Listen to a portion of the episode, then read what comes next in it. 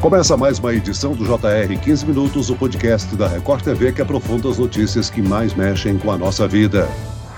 A Copa do Mundo do Catar começa nesse domingo e, pela primeira vez, a maior competição do futebol mundial vai ser realizada no Oriente Médio, reunindo 32 seleções. Como é que chega a nossa seleção? Temos chances de conquistar o sonhado hexacampeonato? Quem são os principais candidatos ao título? E quem pode surpreender? O 15 Minutos de hoje entra no clima da Copa do Mundo e recebe o repórter da Record TV que está em Doha, no Catar, na expectativa para o início da Copa, Bruno Piscinato. Seja bem-vindo, Bruno. Oi, Celso, prazer falar com vocês aqui no JR 15 Minutos. Já estamos aqui vivendo expectativa e vamos trazer todos os detalhes direto de Doha para o pessoal saber como é que está esse clima de Copa do Mundo. E também participa dessa edição do podcast a repórter da Record TV no Rio de Janeiro, Bruna Deltri. Bem-vinda, Bruna. Celso, obrigado. Um prazer estar aqui com dois profissionais que eu admiro e falando de Copa do Mundo que eu adoro. Ô Bruno, pela primeira vez a Copa do Mundo vai ser disputada no Oriente Médio. O Catar é um país um pouco conhecido do brasileiro. O que, que mais te chamou a atenção ao chegar em Doha? Olha, Celso, são muitas coisas, né? Apesar de um país conhecido da gente, quando você chega aqui, o choque de cultura é muito grande. Então a gente tem, primeiro, a língua, né? A língua árabe é completamente diferente, é, gente, os costumes, religiões. Então, assim, é, o que chama muita atenção também é o poder é, financeiro do Catar. São prédios suntuosos, né? Prédios enormes, eles fazem questão de mostrar essa imponência. Então, isso é chocante. Quando a gente chega aqui, tem essa mistura de religião, de cultura e também essa riqueza que eles fazem questão de mostrar. Uma curiosidade muito grande, eu acabei de chegar gravando hoje, de uma competição que é famosíssima por aqui, talvez mais importante, que é a corrida de camelos. Então, isso mostra a quantidade de coisas curiosas que tem por aqui, né?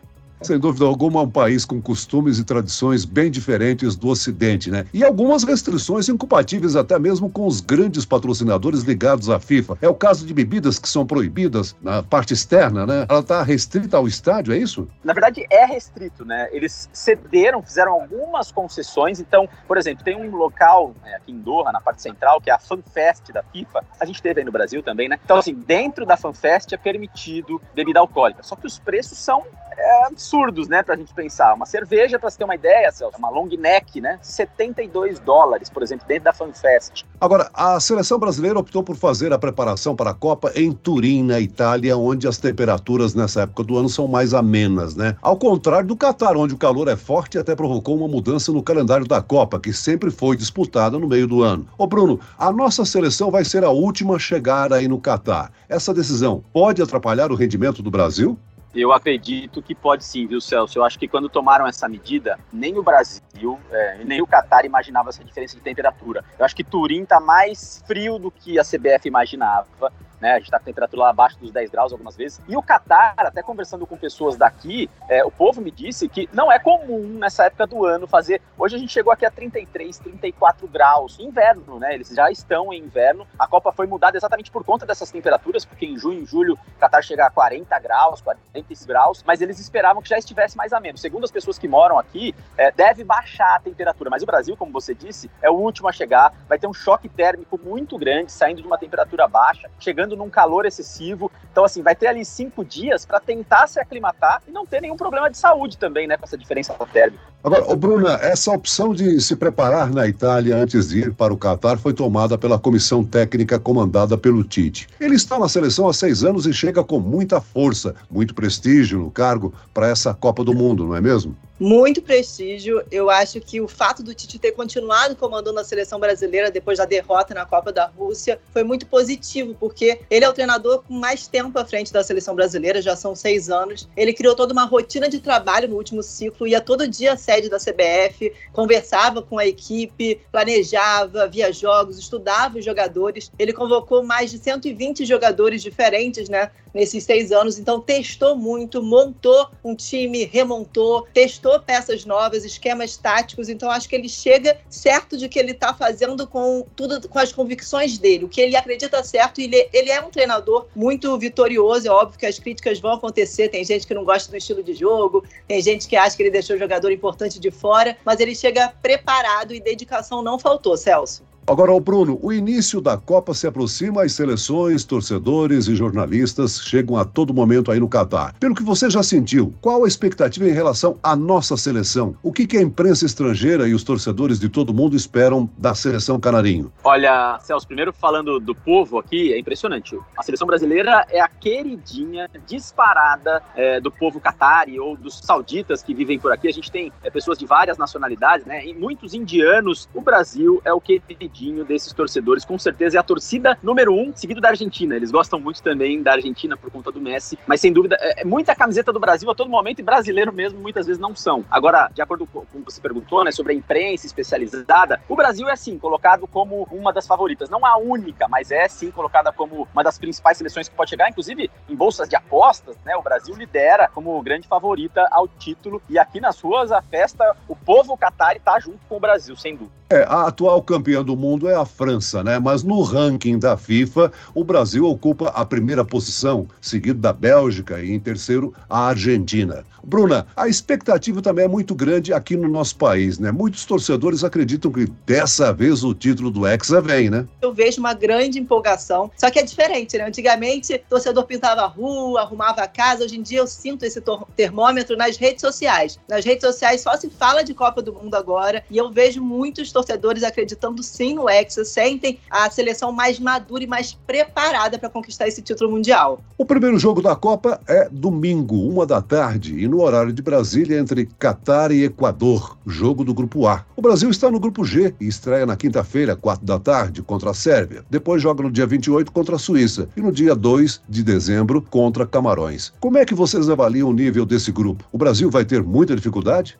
É um grupo forte, mas eu acho que o Brasil pode passar com tranquilidade. Vai enfrentar dois países europeus, né? Tem a Sérvia, que tem um ataque muito forte. Acho que a experiência dos nossos zagueiros vai ser muito importante para esse primeiro jogo. E a gente sabe que começar vencendo é muito importante. Na Copa da Rússia, a gente começou empatando, e isso botou uma grande pressão em cima da seleção. Depois tem a Suíça, que tem uma defesa muito fechada. Então, acho que vai exigir do Tite uma variação de ataque maior para abrir espaços para o time chegar até o gol. E depois tem Camarões, que é o time do grupo com menos potencial, mas é um time muito corajoso, que vai para o ataque. Tem tudo para o Brasil passar com tranquilidade eu acho já que é uma, esse grupo é uma pegadinha, viu, Celso? Eu concordo com quase tudo que a Bruna falou. É, acho que probabilidade maior do Brasil passar em primeiro, mas eu acho que esses dois primeiros jogos contra os times europeus são muito, muito difíceis. Assim, eu acho que a Sérvia e a Suíça ela, eles impõem dificuldade para o Brasil porque sabem defender muito bem. A Bruna colocou bem. É, a Sérvia tem um poder de ataque forte também, apesar de ter algumas lesões, jogadores que não estão confirmados. Mas fato é, a seleção do Tite não vai ter facilidade para fazer gols nessas duas seleções europeias. Mas assim, esses dois jogos são chaves chave, Sérvia e Suíça. Porque, como a Bruna colocou bem, Camarões pode não ter tanta força como Suíça e Sérvia, mas é das seleções, vamos dizer assim, africanas, a com mais experiência em Copas, é a que mais se joga, talvez, para ataque. Então, esse grupo, apesar de não ter grandes nomes, como Inglaterra ou Portugal, mas a gente tem umas pegadinhas. Eu acho que o Brasil é essencial começar bem contra a Sérvia e vai ser difícil. É, vocês salientaram aí as grandes dificuldades do grupo com relação aos times europeus, né? E o ciclo de preparação do Brasil para essa Copa foi marcado pela dificuldade de, de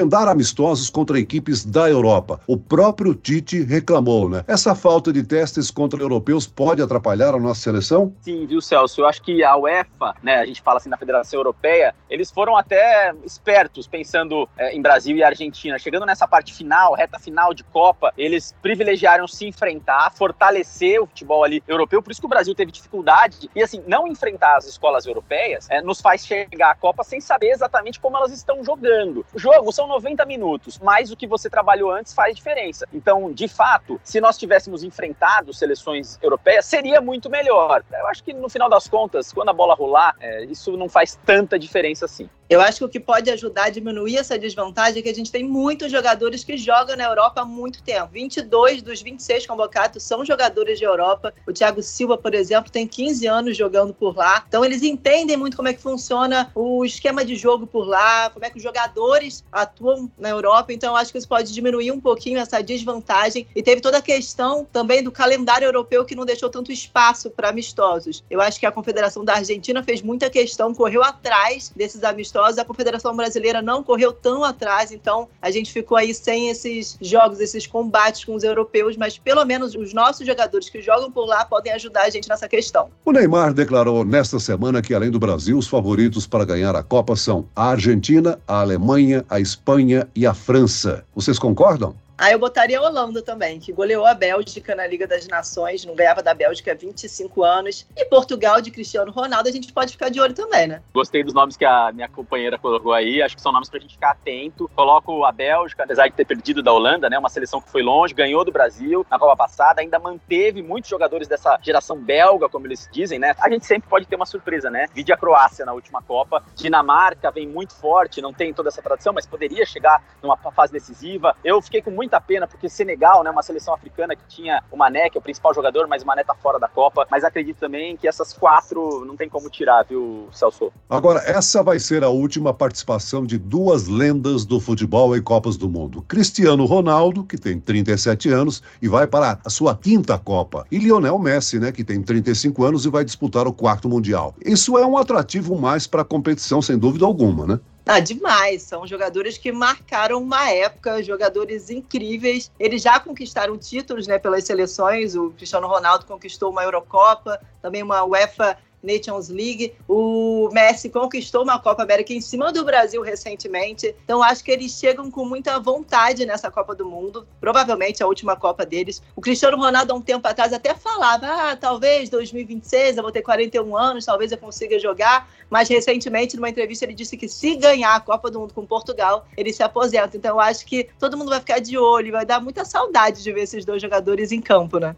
Fantástico, né? Uma, é uma das grandes expectativas dessa Copa, como a Bruna falou. Acho que o Cristiano Ronaldo tem uma ótima seleção ao redor dele, né? Uma juventude de Portugal, uma geração como ele nunca teve. Não acho que seja a Copa do auge do Ronaldo, né? Mas acho que ele ainda está entregando muita coisa. Então vai ser muito bom ver esse time de Portugal e ver o Cristiano Ronaldo em ação. Acho que eles podem chegar longe, sim. É, como a gente falou da Croácia, Portugal pode ser a Croácia da, da outra Copa. Agora, o Messi para mim é mais emblemático ainda. Eu acho que pro povo argentino, né? Eles são nossos rivais, nossos irmãos ali, mas pro povo argentino essa Copa é muito significativa. É a primeira Copa sem Dom Diego Maradona, é a última Copa de Messi. Eles estão há muito, muito tempo, mais tempo que a gente, sem ganhar uma Copa. E a seleção argentina é muito boa. Para mim é muito forte. Infelizmente dizer, eu acho até mais forte que a seleção brasileira como conjunto, tá? Não como individualidade. Mas vai ser um espetáculo ver Messi é, pela última vez em Copa e talvez Cristiano pela última vez em Copa também. É, sem dúvida alguma, dois grandes nomes, dois grandes atletas que ganharam já títulos de melhor do mundo,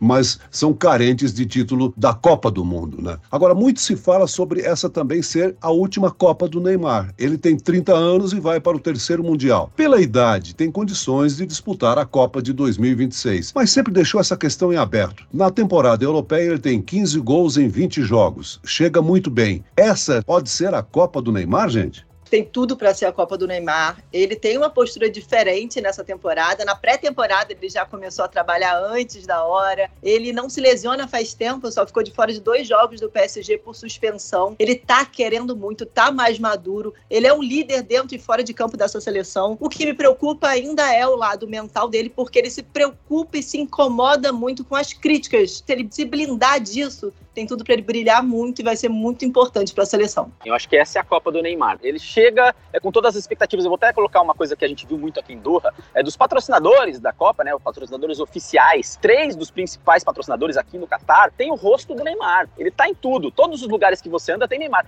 Isso mostra o auge que ele se encontra. Por isso até que eu não acredito nesse papo tá, de última Copa do Neymar. Acho que ganhando ou perdendo, ele deve ir para uma última Copa. E volto no que a Bruna terminou ali falando. O que me preocupa muito, eu não sei até onde vai a maturidade do Neymar. Eu não sei até que ponto ele está pronto para lidar com todas essas questões fora do campo. Dentro do campo, para mim, ele é o melhor jogador de futebol da atualidade, tecnicamente falando. Que outro jogador da seleção brasileira tem potencial para se destacar nessa Copa? A Richarlison está numa grande fase. E eu fico de, de olho também na dupla do Real Madrid, o Rodrigo Vinícius Júnior, né? Dois jogadores super jovens, mas que estão fazendo a diferença no gigante da Espanha. Eu acho que são jogadores que têm tudo para brilhar. É, eu acho que o Vini é uma realidade já, não seria nenhuma surpresa, né? Agora, olho no Rafinha, ele se encaixa muito bem com o Neymar na seleção. Acho que ele pode ser o nosso jogador surpresa da Copa. Tite tem que colocar nos jogos em algum momento. Pedro e Rodrigo, exatamente pelo que a Bruna falou. Eles estão vivendo momentos iluminados. O Pedro faz gol todo jogo do Flamengo. O Rodrigo entra pelo Real Madrid, ele é banco e faz gols importantíssimos pela Champions League. Mas eu aposto no Rafinha, Celso. Agora, amigos, para encerrar, vamos tentar acertar quem vão ser os finalistas da Copa? Eu sonho com Brasil e Argentina. Imagina só, uma grande rivalidade mundial.